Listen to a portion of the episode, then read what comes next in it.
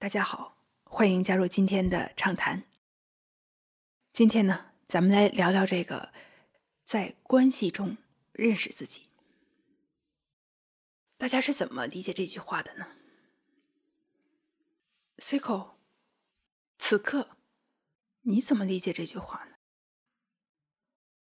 什么是关系？在关系中理解自己，我们得搞清楚什么是关系。比如说，两个人之间的关系，这个关系是画面吗？我对你有一个画面，有一个应该是的样子，你对我有一个画面。有一个应该是的样子，因为这个画面匹配，我们走到一起，我们形成了关系。那这个是关系吗？还是这两个画面之间的关系？当这个心跟各种各样的画面、想法等同的时候，那这颗心就意识不到。什么是关系？就是说，在关系中认识自己，是不是说，在生活中，你看遇到一个新的事情，或者是看到一样东西，或者是经历一个新的事情，遇到一个新的人，这个新的人或者是他在我们脑海当中唤起的想法、反应，这个想法和反应。是这个自我的一部分。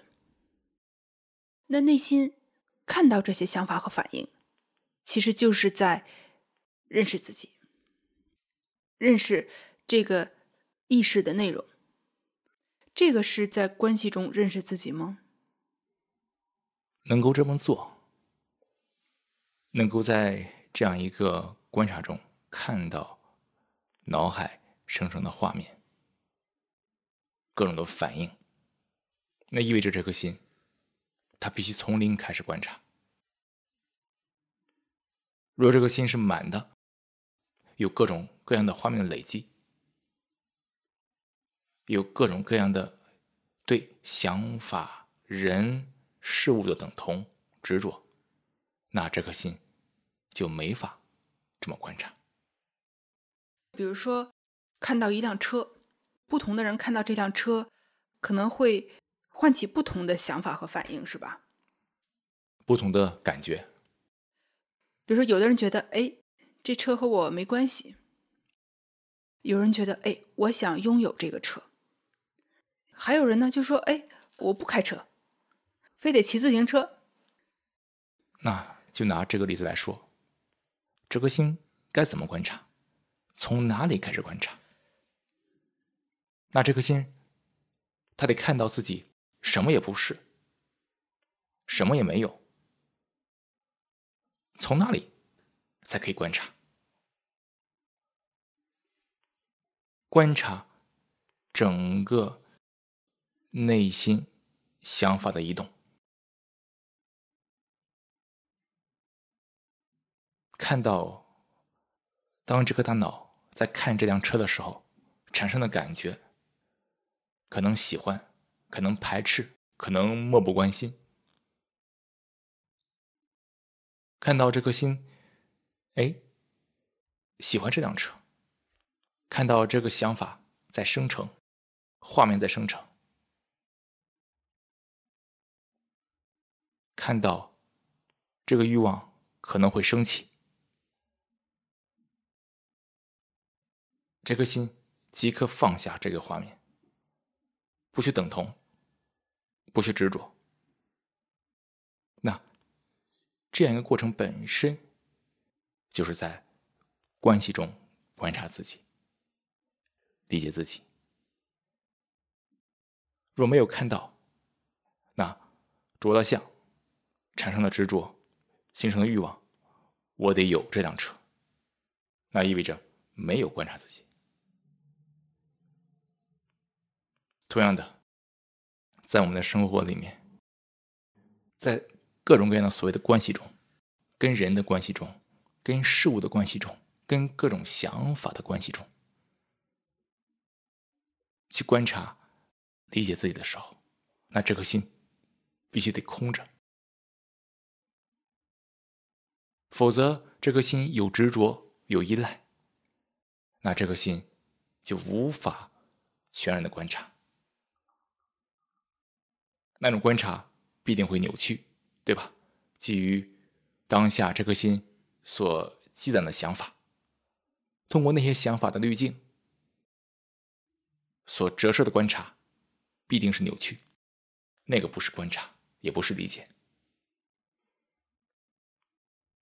也就是说啊，也只有这颗心没有任何执着的时候，这颗心才真正的跟这个世界有关系，这样才能观察。否则，那这颗心有对各种的想法、画面的执着，那意味着这颗心自我隔绝，它没有关系。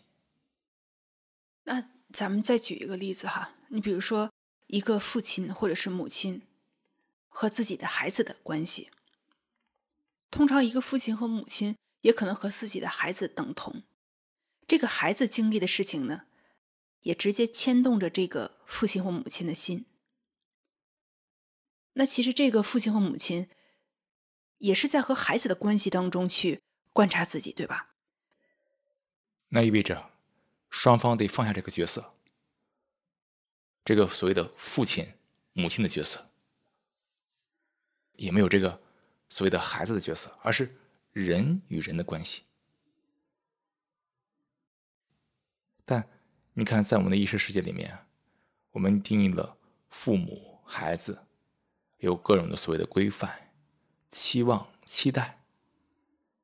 我们这样一个所谓的关系，已经完全不是完全啊，除了那些必要的生理层面的成分，已经变成了一个心理概念。在这样一个社会框架下、经济框架下。这样一个关系，以人变成了想法、画面之间的关系，就是在这样一个关系当中，我们脑海当中这个想法的内容，其实就是这个我的内容，这个意识的内容。没错，但观察意味着能否放下这些标签。当这个父母真的放下这个标签的时候，那呀。他发现，哎，他内心啊，跟这个孩子在学校这个成绩有很强的等同，自己这个生活中的面子啊，很大一部分来自于那里。当放下这一点的时候，那这颗心反而能看到这个学校、这个社会对孩子的摧残。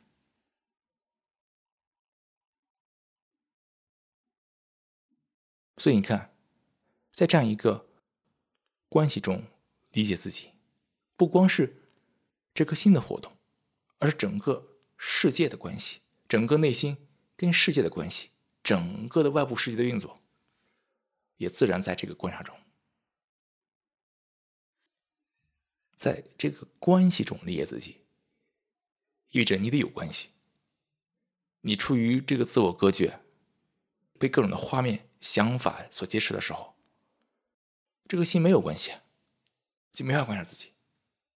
这个心没有关系，已经没法观察自己。所以，能否走出自我隔绝，你才能够意识到什么是关系。否则，这颗心完全被自我所隔绝。这颗心不知道什么是关系。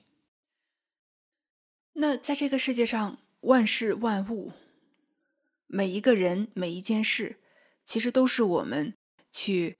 观察自己的镜子，在生活中，我们和这个钱是什么关系？和这个房子是什么关系？和妻子、丈夫是什么关系？没错。有没有一种拥有、所有和等同的感觉？我们和这个自然、和我们这个身体是什么关系？这个身体，哎，你哪儿不哪哪儿不舒服了？哎，突然会是不是要生病啊？唤起的这个恐惧，那些想法，那个就是这个意识的内容，我的内容，对吧？没错。所以，去理解什么是关系，亲自去观察这个心对外界各种事物的响应。别忘了，想法也是外界的。这里为什么有一个内外之分呢？当一个人啊，去亲自看到、体会到、感知到这个想法是外在的时候啊，那自然这颗心已经实现了内外无别，没有分裂，没有分割，因为想法带来了无数的分裂、分割、冲突、矛盾。所以你看，语言表达非常有局限。